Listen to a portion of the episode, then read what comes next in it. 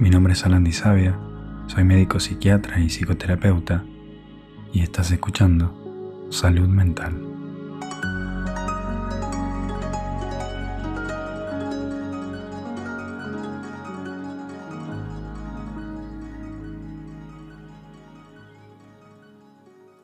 Bueno, este episodio eh, va a ser un episodio más un taller que un episodio, porque vamos a tener que trabajar varias habilidades que ya he impartido en el, podcast, pero las voy a ordenar para que, para que puedan ayudarte a poder trabajar mejor este, este tema que quiero hablar hoy.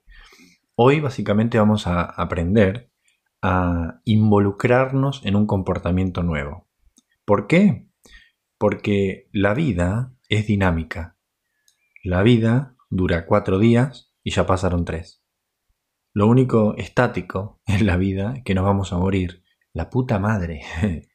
Eh, realmente estamos muy, muy, muy de paso en este, en este plano. Entonces, eh, no vale la pena sufrir cuando nos salimos o cuando de alguna manera eh, estamos fuera de nuestra zona de confort. Tenemos que tolerar poder estar afuera de la zona de confort, porque la vida es eso. Un nuevo trabajo, una nueva carrera, una eh, adaptación en otra ciudad, todo, todo representa eh, involucrarse en un nuevo comportamiento. Entonces eh, me pareció importante trabajar con este, con este tema y armarlo de forma de taller. Entonces creo que este episodio va a ser un poquito pesadito, pero sin lugar a dudas creo que va a ser buenísimo que lo podamos trabajar. ¿Para quién puede servir este, este episodio para personas que son súper perfeccionistas, súper exigentes consigo mismas, castigadoras, personas que son muy controladoras, que son muy rígidas, que les cuesta salir de la zona de confort, que son, bueno, personas altamente sensibles, también ayuda mucho, personas que son sábelo todo, o, esas que se creen que saben todo y, y ahora vamos a ver por qué es un error creer que uno sabe todo, y por qué nos perdemos de aprender cosas nuevas cuando estamos en esa. En definitiva, a muchas personas les puede ayudar este, este taller, este, este episodio, que va a ser involucrarse en un comportamiento novedoso. Bueno, algunas de las cosas que vamos a ver en este episodio, eh, digamos los, los tópicos principales, como para ordenarnos al principio, es entender que el descubrimiento de, algo nuevo, va a requerir dos cosas. Apertura, es decir, estar abierto a recibir una información nueva, y voluntad para no tener siempre la respuesta, es decir, tolerar la incertidumbre. Esas dos cosas las vamos a necesitar para poder descubrir o poder involucrarnos en un comportamiento novedoso. Segundo, aprender cosas nuevas normalmente implica cometer errores, es decir, tenemos que tolerar la frustración de equivocarnos cuando estamos en el proceso de, involucrarnos en un comportamiento nuevo, porque es lo normal. Equivocarse con algo nuevo es normal. Eh, volviendo al tema del, episodio anterior, eh, nadie nació sabiéndose atar los cordones. Nadie nació sabiendo andar en bici. Al principio te caíste seguro miles de veces hasta que le agarraste la mano aprendiste a pedalear y a, manejar el manubrio en simultáneo y salió a andar en bici. Pero no naciste sabiendo. Entonces, toda la parte previa de cometer errores para llegar al aprendizaje de una determinada actividad, la tenemos que tolerar. Tolerar, aceptar. ¿sí? Aceptar y tolerar la, la frustración de que no nos sale algo. Es parte del proceso de aprendizaje. Después hay cuatro etapas, que esto también tiene que ver con lo que dije recién. Cuatro etapas de, por las cuales una persona pasa cuando aprende algo nuevo. Después las voy a como explicar bien, pero bueno, hay cuatro que, que son las etapas del aprendizaje de algo nuevo. Primero es la incompetencia inconsciente o no saber que no sabemos. Segundo es la incompetencia consciente, saber que no sabemos. La tercera etapa es la competencia consciente, sé que sé. Y la última es la competencia inconsciente, no sé que sé. como por ejemplo cuando nos levantamos a la mañana y, sabemos hacer un café, no somos conscientes que sabemos hacer un café, simplemente lo hacemos. Después, eh, algo que también tenemos que saber es que las personas sobreexigentes, las personas que se exigen demasiado, las que son perfeccionistas, tienen que aprender en esas personas a relajarse, tienen que aprender a, jugar, tienen que aprender a ser improductivas Todas esas son habilidades que las personas autoexigentes y, perfeccionistas tienen y necesitan practicar. Parece una pavada, pero para esas personas eh, ser improductivo es algo imposible, es algo que no está dentro de su estructura cognitiva. Entonces, esas personas necesitan tolerar la improducción, ¿sí? el no hacer nada, que no es fácil, aunque suene simple para algunas personas. Y también es importante que sepamos que hacer algo nuevo o, hacer algo diferente todos los días nos ayuda de manera cognitiva a romper los viejos hábitos y también fomenta la espontaneidad. El nuevo comportamiento muchas veces nos abre un horizonte. Le enseña a nuestro cerebro que está bien no tener todo planeado. Le enseña también a nuestro cerebro, nunca vamos a saber y ni a controlar lo que va a pasar mañana. Y hablando de nuevos comportamientos, hablando de, adaptarse o de cambiar sobre todo algo que habitualmente hicimos durante mucho tiempo, personalmente estoy en una donde eh, estuve pensando que no quiero usar más el, el término paciente para referirse, referirme a las personas que se atienden conmigo. Es algo muy difícil para mí porque paciente lo utilizo hace básicamente más de 15 años pero la palabra paciente significa, viene de, pasivo, viene de esperar, viene de persona que espera a que le den, a que reciba un tratamiento, una medicación. Eh, y la verdad, eh, las personas que se atienden conmigo nunca son personas pasivas que reciben eh, una habilidad o una medicación. Son personas que trabajan, son personas que activamente están involucradas en el proceso de, de sanación, independiente sea la causa, siempre trabajo con trastornos que no son crónicos, pero siempre busco que la persona se haga cargo de su propia curación, se haga cargo de su vida y trabaje, ¿sí? o sea, que haga cosas para cambiar lo que tenga que cambiar. Y si no, si en algún momento encuentro una persona que no está dispuesta a hacer ese trabajo, con mucho amor le doy las gracias y le digo, que no soy yo la persona que la puede ayudar. Entonces, yo solo trabajo con consultantes que están activamente involucrados en el tratamiento.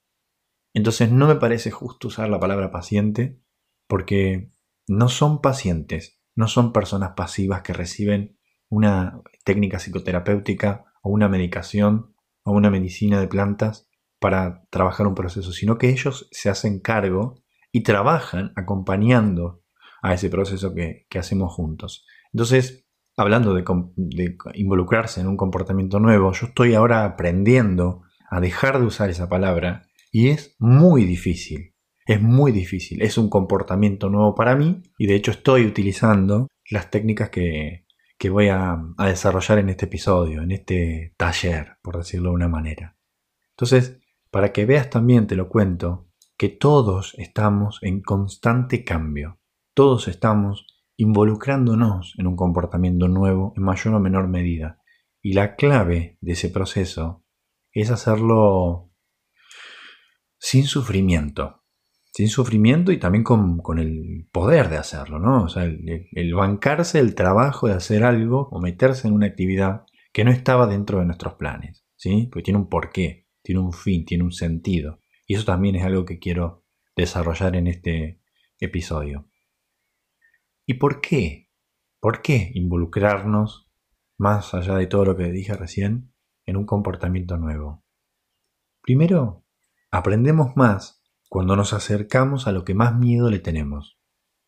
Esto es un proceso que se llama desensibilización y de hecho es una técnica cognitiva conductual para trabajar fobias o, o miedos a situaciones. Aprendemos justamente a trabajar y a tolerar esa situación cuando más nos acercamos a eso que le tenemos miedo. ¿cuáles son las ventajas de aprender algo nuevo y cuáles son las desventajas? Nunca vas a poder aprender nada nuevo si no corres un riesgo. Es una, como una máxima. Hacer algo nuevo es como, no sé, como que le pone pimienta a la vida. Por ejemplo, de levantarte a las 6 de la mañana, tomarte un té, salir al trabajo, eh, desayunar lo mismo, lavar la ropa todos los domingos, vestirse de la misma manera tipo Bar Simpson, ir al trabajo de la misma, por la misma ruta, o la bicicleta por el mismo camino, volver, eh, ir a entrenar, preparar la misma cena, la misma proteína, la misma serie que tiene 40 millones de, de temporada. O sea, hacer todo lo mismo, a veces, también es un poco monótono y un poco aburrido. Entonces, yo te pregunto, ¿qué tipo de comportamientos haces siempre igual?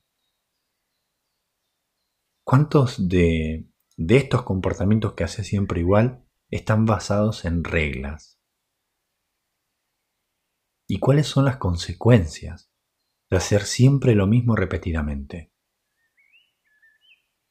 Te la tiro para que lo pienses. El descubrimiento, como dije hoy, requiere dos cosas. Primero, apertura, estar abierto a una nueva eh, situación.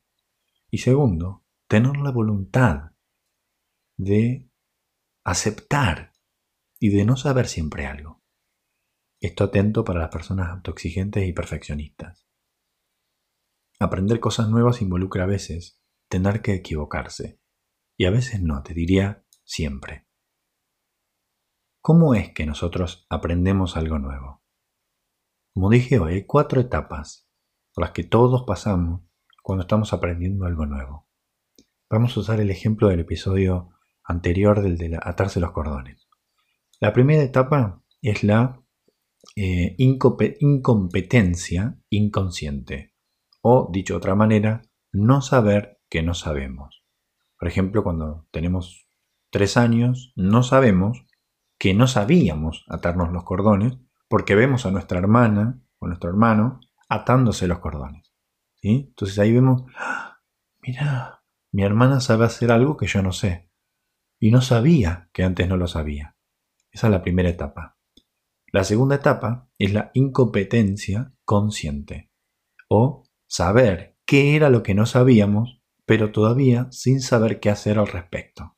¿Sí? Ahí, con el tiempo, nos dimos cuenta que el hecho de que los zapatos tienen partes que tienen agujeritos, partes que tienen cordones, partes que si la persona hace unos movimientos con las manos, se refiere a eso que hace como nudo y hacer eso mantiene la zapatilla firme, pegadas a los pies. O sea, descubrimos todo eso y nos llevó a la segunda etapa del aprendizaje, que es la incompetencia consciente. O sea, tomamos conciencia que no sabíamos atarnos los cordones. La tercera etapa es la competencia consciente. O dicho de otra manera, saber qué hacer, pero no ser muy competente con eso cuando lo hacemos. Entonces, bueno, ahora podemos atarnos los zapatos. Todo por nosotros mismos. Perfecto. Pero somos muy lentos. Eh, hacemos una cosa, medio un nudo de tres vueltas, no lo podemos desanudar, le pedimos que nos anuden los zapatos, empezamos de vuelta. Tenemos que concentrarnos muchos en los pasos involucrados, en girar, en hacer el moñito, y a veces nos equivocamos y nos sale mal, y además vemos que nuestra hermana nos está mirando y se nos caga de risa. O sea, tenemos que tolerar todo eso. Y toda esta es la tercera etapa. La cuarta etapa es la competencia inconsciente. O, dicho de otra manera, somos tan competentes en atarnos los cordones que no tenemos que ni pensar en eso. ¿Sí? Esta etapa la podemos llamar el experto. ¿Sí? Nuestro trabajo en la etapa previa ha dado sus frutos podemos atarnos los zapatos a nosotros mismos y, sin tener que pensar que sabemos o sin tener que pasar de una etapa a la otra, simplemente es una cuestión automática y ahí es donde aparece la memoria que hablamos en el episodio anterior, inconsciente. ¿Por qué, ¿Por qué hablo de todo esto? O sea, ¿qué, ¿qué sentido tiene hablar de todas esas etapas? Para muchas personas, la única etapa en la que quieren, eh, digamos, estar o experimentar eh, o reconocer es la cuarta etapa. La etapa que a veces se asume que el nuevo aprendizaje ya no es necesario. ¿Sí? Es una etapa que tiene, es un arma de doble filo. Todos queremos saber todo y ni siquiera ser consciente que lo sabemos, ¿no? Ahora, yo te pregunto, ¿cuáles son las desventajas de ser una persona experta? Te tiro una. Los expertos, o los que manejan la cuarta etapa, pueden tener una mente mucho más cerrada, porque asumen que ya saben cuál es la respuesta correcta cuando se cuestiona su conocimiento. Son personas que saben que saben y no están abiertas a cuestionar si el comportamiento que están realizando es correcto o no. Eso puede ser muy perjudicial para las personas que son demasiado rígidas o que manejan un estado de baja apertura que por eso también es muy útil este episodio para esas personas. Te hago esta pregunta. ¿Hasta qué punto estás de acuerdo con las primeras etapas de aprendizaje? ¿Qué podría significar lo que te pasa en la etapa 1, 2 y 3 del aprendizaje? ¿Qué podés necesitar aprender de eso? De la sensación que te genera estar en una etapa o en la otra. Otra pregunta. ¿Qué comportamientos haces siempre igual? ¿Con qué frecuencia crees que mantenés las cosas iguales para disminuir el estrés de no saber algo? ¿Qué es lo que podrías necesitar aprender de eso? Para pensar. Otra pregunta. ¿Con qué frecuencia pensaste que probar algo nuevo podría llegar a ser una experiencia catastrófica o terrible. Te hago otra pregunta. ¿Pensaste alguna vez que probar algo nuevo podría ser una experiencia fea?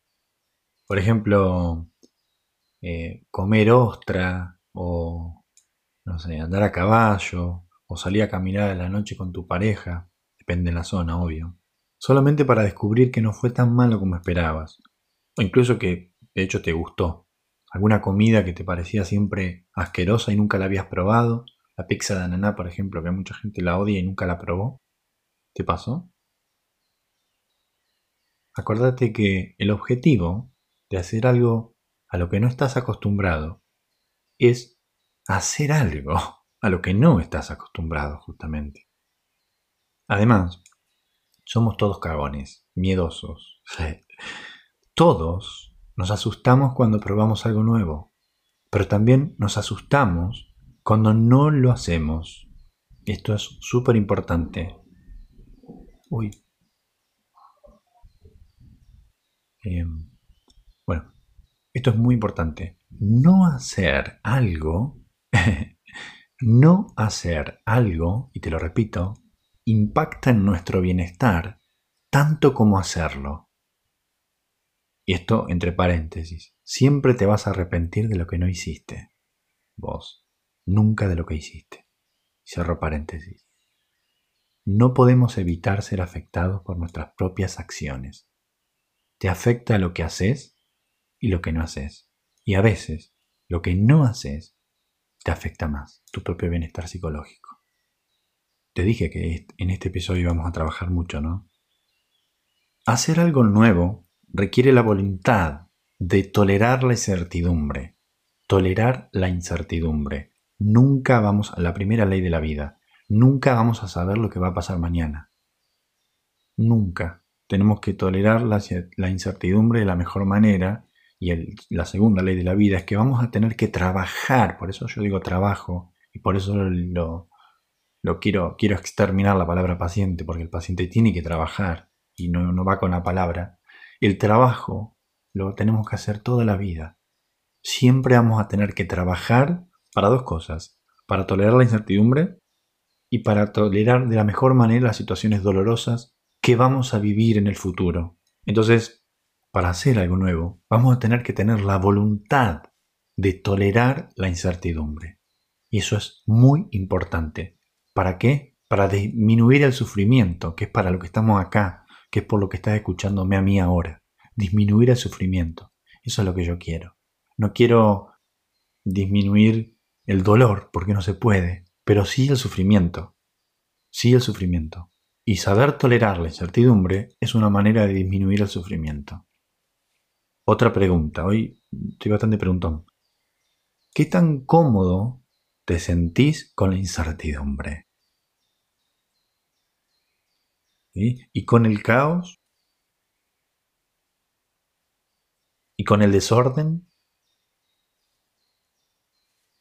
¿Qué podría estar diciéndote tus respuestas a estas preguntas sobre lo que necesitas aprender?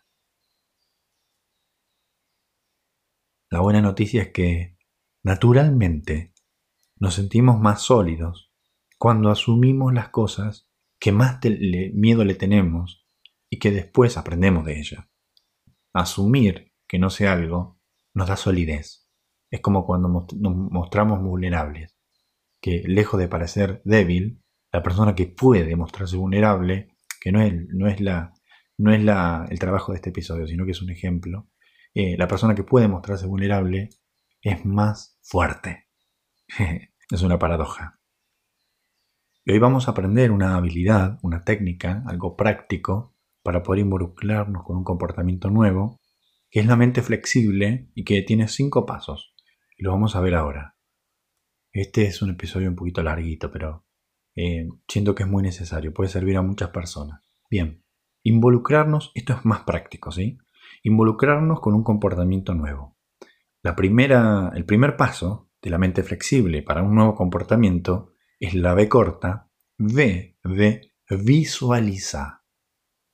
En este paso lo que quiero es que visualices tu disposición para experimentar algo nuevo visualizar el nuevo comportamiento y describir emociones, pensamientos y sensaciones que te despiertan ese nuevo comportamiento. Observa qué emoción surge cuando te imaginas llevando a cabo un comportamiento nuevo. Califica la intensidad de la emoción en la escala del 1 al 10, siendo 1 la intensidad más baja y 10 la más alta. Nota cualquier tendencia a evitar ese comportamiento. Esto quiere decir, date cuenta cuando tenés una tendencia a evitar involucrarte con ese comportamiento. Nota la evitación. La A, que es el segundo paso, es A de atender con precisión tu vacilación, tu rechazo y tu evitación. Comprobá si son adecuadas, si comprobá si el rechazo que sentís ante eso nuevo es adecuado o se adapta a los hechos, y determiná si tus emociones, si tus pensamientos y tus sensaciones están justificadas. Para esto te voy a hacer unas preguntas que te pueden ayudar. ¿Cuáles son mis expectativas o predicciones de lo que podría pasar si pruebo el nuevo comportamiento Creo que ya conozco el resultado de lo que podría pasarme si pruebo el nuevo comportamiento. Pregúntate, ¿creo que conozco todos los hechos de la situación en la que me encuentro? Me noto queriendo explicar o defender automáticamente mi percepción de los hechos o queriendo descartar la percepción de la otra persona. Si la respuesta es sí o quizá, ¿será esto una señal de que estoy en mente rígida? Pregúntate, ¿me estoy diciendo a mí mismo que ya probé ese nuevo comportamiento en el pasado y que creo que es inútil volver a intentarlo? ¿Creo que es injusto que deba hacer algo diferente? Si la respuesta es sí o quizá, ¿qué podría significar esto? ¿Es posible que esté operando desde la mente catastrófica? Pregúntate, ¿existe la posibilidad de que realmente no quiera cambiar mi comportamiento o mi forma de pensar? En secreto, ¿Espero fallar al intentar el nuevo comportamiento? Si es así, ¿cómo podría influir esto en mi capacidad para lograr mis objetivos valiosos? Pregúntate, ¿es posible que esté minimizando las consecuencias positivas de aprender algo nuevo? Bien, muchas preguntas. Todas esas preguntas son preguntas de autoindagación. La autoindagación, para repasar la, habilidad que una vez hice, nos lleva a un lugar incómodo para aprender algo nuevo. Acordate de sospechar de las respuestas rápidas a esas preguntas, ya que las respuestas rápidas a esas preguntas es la voz del ego para justificar que hagas algo diferente a lo que antes hacía. Acordate que el ego nunca quiere que cambies, no le importa si estás bien o mal, nunca quiere que salgas de tu zona de confort. Y el ego es una respuesta muy rápida que suele justificar una pregunta incómoda como las que te hice recién. Bien, el tercer paso, la R de varía, es R de resistir a la compulsión de planificar, anticipar o ensayar o preparar antes de probar el nuevo comportamiento. Recuerda que la planificación o, ensayar compulsivamente pueden parecer como sabios o una persona preparada o una, una persona inteligente, pero en realidad podrían estar enmascarando la evitación. Por ejemplo, sí, sí, sí, sí, solo necesito leer un resumen más y ya estoy para rendir, ¿eh? Ok, Usa la autoindagación, que es lo que usamos recién, para determinar si realmente necesitas planificar. Pregúntate lo siguiente. ¿Realmente necesito prepararme para poder involucrarme en este nuevo comportamiento? Si la respuesta es sí, usa atención plena, es decir, usa mucha conciencia para descubrir qué es lo que necesitas mientras bloqueas cualquier compulsión para planificar. Imagínate llevando a cabo el nuevo comportamiento, memoriza los pasos necesarios, pero bloquea la planificación excesiva. Bloquea querer tener todo bajo control. Acordate que repasamos lo que dije recién al principio de este, de este episodio. Participar de un comportamiento nuevo requiere equivocarse. Hay que aceptar que nos tenemos que equivocar. Y planificar es un poco negar o no poder tolerar cuando nos equivocamos. Si la respuesta a la pregunta anterior es no, elegí intencionalmente no anticipar, no planificar y después deja de lado tus impulsos por practicar más, dirigiendo tu mente hacia una actividad no relacionada. Por ejemplo, leer un libro, eh, tomarte una ducha o acostarte un ratito la siesta o practicar respiración, o realizar la meditación de la bondad amorosa, por ejemplo. Ahora utiliza el impulso del surfista para no responder a los deseos compulsivos de planificar con anticipación o ensayar excesivamente. El impulso del surfista es notar, o sea, darnos cuenta con, con mucha atención los impulsos como si fueran una ola que, alcanza una cresta y después se baja. ¿sí? Pensá que estás en el mar y aparece una ola, se hace arma la cresta y después se baja. ¿sí? Los impulsos son así. Intenta acordarte algunas veces en el pasado en las que hayas tenido éxito utilizando el impulso del surfista. Por ejemplo, si alguna vez decidiste dejar de fumar y experimentaste repetidamente la necesidad de fumar y eventualmente con el tiempo esa necesidad se desvaneció con la práctica repetida. De la misma manera, practica observar tus impulsos de planificar o ensayar algo y los pensamientos, emociones o imágenes que los acompañan como una ola que sube y baja. Viene, viene, viene la gana, viene la gana, viene la gana de planificar. Desesperadamente quieres planificar la cresta de la ola y baja y se va. Trata de detectar el impulso del surfista con los comportamientos de querer planificar o ensayar algo compulsivamente. Y en la medida de lo posible, observa estos impulsos sin ceder a ellos. Es decir, no trates de hacerlos desaparecer, sino simplemente déjalos subir y déjalos bajar. Recordad que son experiencias temporales, que no requieren una respuesta o acción inmediata. Un impulso te invita a que hagas algo. Podés no hacerlo. Y el, y el impulso justamente del surfista es detectar ese impulso, pero como una ola que venga y que se baje sin modificar nuestras acciones. Ese es el impulso del surfista.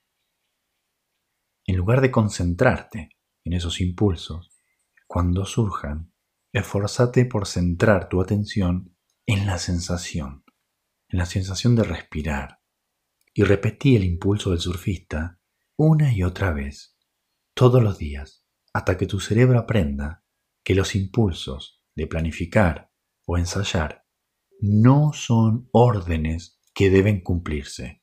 Recordad que vos tenés que tener a tu mente a tu disposición y no al revés.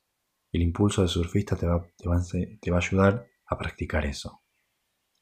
Después, utiliza la habilidad aceptación radical para el hecho de que nadie sabe lo que va a pasar en el futuro. Nadie sabe ni puede controlar lo que va a pasar en el futuro. Acepto con el cuerpo y con el corazón que nunca voy a saber lo que va a pasar mañana. Y viví conscientemente el momento presente. Ahora, donde sea que estés, estás escuchando esto que estoy diciendo y este momento es único e irrepetible. Jamás vamos a poder volver el tiempo atrás de esta conexión. Sentila. Fíjate lo importante que es esto que te estás dando cuenta. Recuerda siempre que aprender cosas nuevas implica cometer errores, siempre. Siempre hay que equivocarse cuando uno quiere aprender algo nuevo. Nadie nace sabiendo. Si no cometieras errores, significaría que no necesitarías aprender esta habilidad con eso, porque ya lo sabrías. El próximo paso, la I de varía, es I de iniciar activando tu sistema de seguridad social y después empezar el nuevo comportamiento. Para activar tu sistema de seguridad social antes de involucrarse en el nuevo comportamiento, usa las eh, habilidades para cambiar la física y la química de tu cuerpo. Usa la meditación de la bondad amorosa para inducir un estado de ánimo de seguridad social y antes de llevar a cabo el nuevo comportamiento, usa constantemente las habilidades de los tres grandes más uno para mantener tu sistema de seguridad social.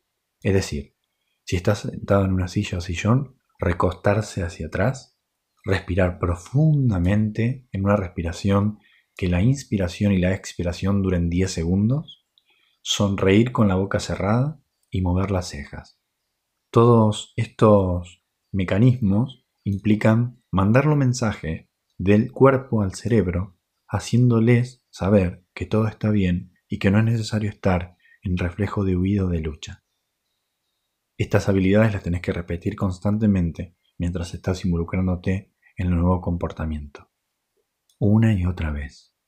Participa del nuevo comportamiento, participa de la experiencia con atención plena, o sea, con conciencia de lo que estás haciendo en el momento presente, mientras dejas ir los pensamientos críticos. Para esto también te puedo ayudar a utilizar el impulso del surfista, para detectar los pensamientos crísticos como olas cuando llegan, forman la cresta y se van. Y no accionar en base a esos pensamientos. De esa manera vos tenés el control. Lleva a cabo el nuevo comportamiento una y otra vez hasta que la ansiedad comience a pasar. Acordate que comportarte de una manera diferente es la única forma de aprender algo nuevo. Sentir incomodidad te dice que estás aprendiendo, no que estás fallando. La incomodidad es parte del aprendizaje, es parte de las etapas del aprendizaje, de aprender algo nuevo. Acepta la incomodidad y sabe con conciencia que estás en proceso de aprendizaje. La última etapa, la A de varilla, es A de analizar y evaluar el resultado sin hacer juicios de valor. Pregúntate lo siguiente. ¿Qué aprendí de esta experiencia? ¿Me cuesta trabajo sentir que lo hice porque no lo hice de manera perfecta? Si la respuesta es sí, practica aceptar tus tendencias de perfeccionismo en lugar de tratar de corregirlas. Si vos intentás deshacerte del pensamiento perfeccionista, es como usar barro para limpiar el barro de tu auto. Eso va a empeorar las cosas. Hay que aceptar las tendencias perfeccionistas, pero no negarlas, aceptarlas y utilizar el impulso del surfista para dejarlas que lleguen, formen la cresta y se vayan. Abrí y suaviza tu estilo. Practica la meditación de la bondad amorosa con tu perfeccionismo. Por ejemplo, repetí en silencio, que mi yo perfeccionista sea feliz. Que mi yo perfeccionista esté contento. Que mi yo perfeccionista esté a salvo y seguro. Practica decir gracias cada vez que alguien te haga un cumplido, sin buscar mayores explicaciones y sin minimizar tus esfuerzos. Recompensate por probar cosas nuevas y escribí una lista de recompensas potenciales para usarlas en el futuro. Por ejemplo, recompensarte con mirar una película, una serie, leer un libro, acurrucarte media hora en una siesta, comer un chocolate rico que te guste, tomar un baño caliente con velas aromáticas, escuchar tu música preferida mientras te haces una comida rica y que te guste mucho, sentarte en un jardín y disfrutar del sol, recompensate con un premio por haber intentado algo nuevo y adquirí el hábito de recompensarte cada vez que hagas algo nuevo o diferente, sientas o no que mereces la recompensa. De esta manera recompensate por recompensarte a vos mismo. Experimenta y recordá que celebrar los éxitos propios es un medio fundamental para prevenir el agotamiento, para prevenir la desmotivación, para prevenir la procrastinación, para prevenir el juicio interior castigador, para prevenir la autoexigencia. La recompensa produce liberación de dopamina en el cerebro y eso genera sensación de paz, plenitud y gratitud. Bueno, esto requiere mucha práctica, día a día, pero vale la pena. Para eso estamos en este mundo. Bueno, eso es todo por hoy. Espero que te haya servido. Estamos conectados y unidos, unidos de corazón. Un beso grande.